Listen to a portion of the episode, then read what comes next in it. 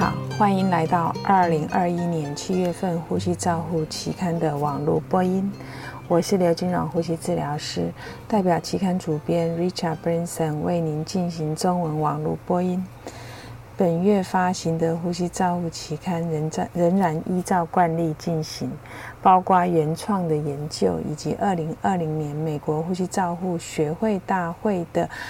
视讯讲座和演讲一系列的论文，在过去的一年会有一期的夏季专刊期刊刊登会议的论文集，但是 COVID-19 改变了这个模式。主编感谢帮助提供相关议题的作者们。第一篇文摘是本月的主编精选。由 Riley 等人评估肥胖受试者使用跨肺压引导肺保护通气的研究。作者针对二十名体重指数大于四十七公斤平方尺的受试者，以食道压引导呼吸机设定的气体交换和肺力学进行了回顾性研究。他们以跨肺压测定来低定调整 PEEP，依照肺的顺应性改善及降低驱动压力。结果显示，二十四小时氧合作用在较低的 FiO2 下得到了改善。作者的结论是，食道压可以引导肥胖受试者呼吸机的处置，提供更好的保护策略。第二，提供一个随随随偏随附的社论。建议食道压提供肥胖受试者个别通气的机会。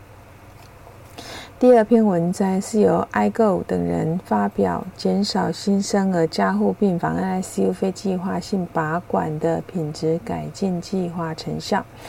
作者们使用跨专位团队，利用计划执行研究行动的 PDCA 循环。PDC PDSA 循环收集员工的态度，在收数据的收集工具以及创建以及有相关的病人转送和气管内管固定日常评估的员工教育进行评估。结果显示，在改善计划干预前的非计划性拔管是九点九件。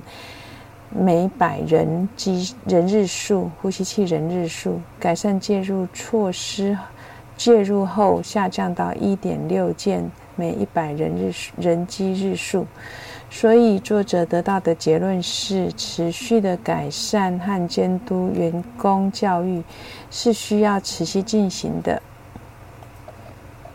第三篇文摘是雷德雷瑟和艾哈迈德。进行败血性病人非侵袭性通气的回顾性分析，结果显示有一半的受试者使用非侵袭性通气失败插管。那非侵袭性通气与疾病严重度高以及高乳酸症及 NIV 的 FiO2 有关。这在这些这个群组里面，只有只有 NIV 失败是死亡的独立预测因子。第四篇文摘是索尔格等人以肺模型审视共享通气的缺优缺点。这个作者解决了之前应用的安全风险后，他们再次解决了潮气容积和 PEEP 单独控制每一位病人的潮气容积以及 PEEP 的单独。测量的问题，他们开发一种分流法，允许将潮气容积分配到每一个肺模型，同时不会改变它们的流量和波形。在这个分流法不会因为流量的增减而改变他们病人所获得到的流量的问题。他们会各自独立系统，以抛弃式的呼吸素描描述剂来监测潮气容积和 PEEP 法，用提供用于提供不同的 PEEP。所以作者。发现这种系统在不论肺模型的差异是如何，都允许单独设定潮气容积和 PEEP，控制呼气末的肺容积。第五篇文摘是由 Student 等人以肺模型模拟儿科病人使用 NIV 时鼻导管鼻翼管界面的同步性。他们在 NIV 使用下比较压力控制制。和压力支持通气的模式的差异，结果显示无效触发是两在这两种模式是常见的不同步的主因。他们建议面对这些发现，应该重新评估 NIV 使用鼻导管的界面的问题。第六篇文章是由 William 等人在 COVID-19 大流行期间的高峰期问卷调查儿科医院。儿童医院的临床和非临床人员对于口罩的做法和看法，结果显示问卷回复率为二十四 percent，其中有四分之三的工作人员，大多数的受访者在表示在院外会戴着布口罩。最常见的挑战就是眼镜会起雾、皮肤有刺激和头痛。定性数据显示，受访者感觉到不安全。关于 COVID-19 和口罩的信念和做法。戴着口罩的强制性的要求执行，个人防护是可以的的可用性以及照护服务的挑战。受访者对于口罩的使用看法和由此产生的做法影响的遵从性和健康的议题。第七篇文章是由丁汉斯博士提供实证医学呼吸照护的 Egan's Lecture 的论文。他提供实证支持呼吸照护常见的做法的证据等级，支持 NIV 用于 COPD 和 ARDS 保护肺保护通气的证据基础是可靠的。然而，他指出手术后诱发性肺量计存在于呼吸照护的程序，但没有支持性的证据。Has 得到的结论是，实证医学的原则是呼吸照护实践的必要方法。第八篇文章是 Bob Owens 在 Patty 讲座 COPD 病人长期居家使用 NIV 的回顾文章。作者回顾氧气治疗改善 COPD 长期预后的重要性，比较了 NIV 在改善居家 COPD 病人通气方面的相对影响。讨论了高强度的 NIV 的概念及使用高吸气压力和备用呼吸频率来降低动脉血液二氧化碳分压以及生活品质死亡率的影响。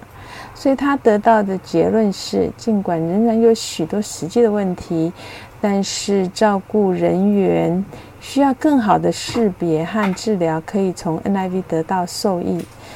COPD 的病人能够从中受益。第九篇文章是由 Tom 皮拉伊诺在 Philip 基特雷奇讲座探讨非侵袭性呼吸支持含高流量鼻导管照护的论文。在这项回顾的非侵袭性方法中，在低血氧和高碳酸血症呼吸衰竭成功的支持气体的交换。本文的回顾技术实际应用和实证医学指出指南以及失败常见的原因。第十篇文摘是萨米德等人在 ARC 大会中的主要活动新视野研讨会讨论到高危险手术病人的呼吸照护的主题。萨米德等人讨论高危险病人的术前评估，包括术前评估和调整。第十一篇文章是由刘等人回顾传统氧气治疗、高流量鼻导管氧气治疗 （CPAP） 和 NIV 治疗手术后低血氧的情况。第十二篇文章是桑德斯和戴维斯去提供去年 COVID-19 药物治疗的回顾性文章。第十三篇文章是由 Branson 跟 Rhoda Chris 等人两人共用一台呼吸器共享的年度回顾的文章，并指出二零二零年期间与之前的整个历史相比，这种共享通气相关的出版刊物增加了十倍。第十四篇文章是由 Austin 跟 Branson 提供麻醉机改当 ICU 呼吸机的特别的文章。这是在 COVID-19 高峰期许多医院所尝试的一种做法。麻醉机的维系差别和不同的预期其使用，改变了这个预期更困难。本篇本文介绍了在 ICU 麻机和呼吸机的差异以及不足点。第十五篇文章是 Anderson 等人提供神经肌肉疾病病人使用机械辅助咳嗽的文章。重点是对上呼吸道反应的影响。本文介绍了面对呼吸道压力不同换变换下喉部和喉部的功能。第十六篇文章是 ARC 工作小组提供一篇新的 ARC 工作指南，关于儿科病人在急性照护中的氧气处置。以上是二零二一年七月份《呼吸照护》期刊的中文网播，由中国医药大学附设医院呼吸治疗科刘金荣呼吸治疗师的翻译与播音，朱嘉诚呼吸治疗师的修稿与审稿。如果您想进一步的了解原文的内容和过去的议题，请您上美国呼吸照护期刊网站 www 点 rcjournal 点 com。你也可以借由网络的订阅，自动收到未来的议题。谢谢您的参与，再见。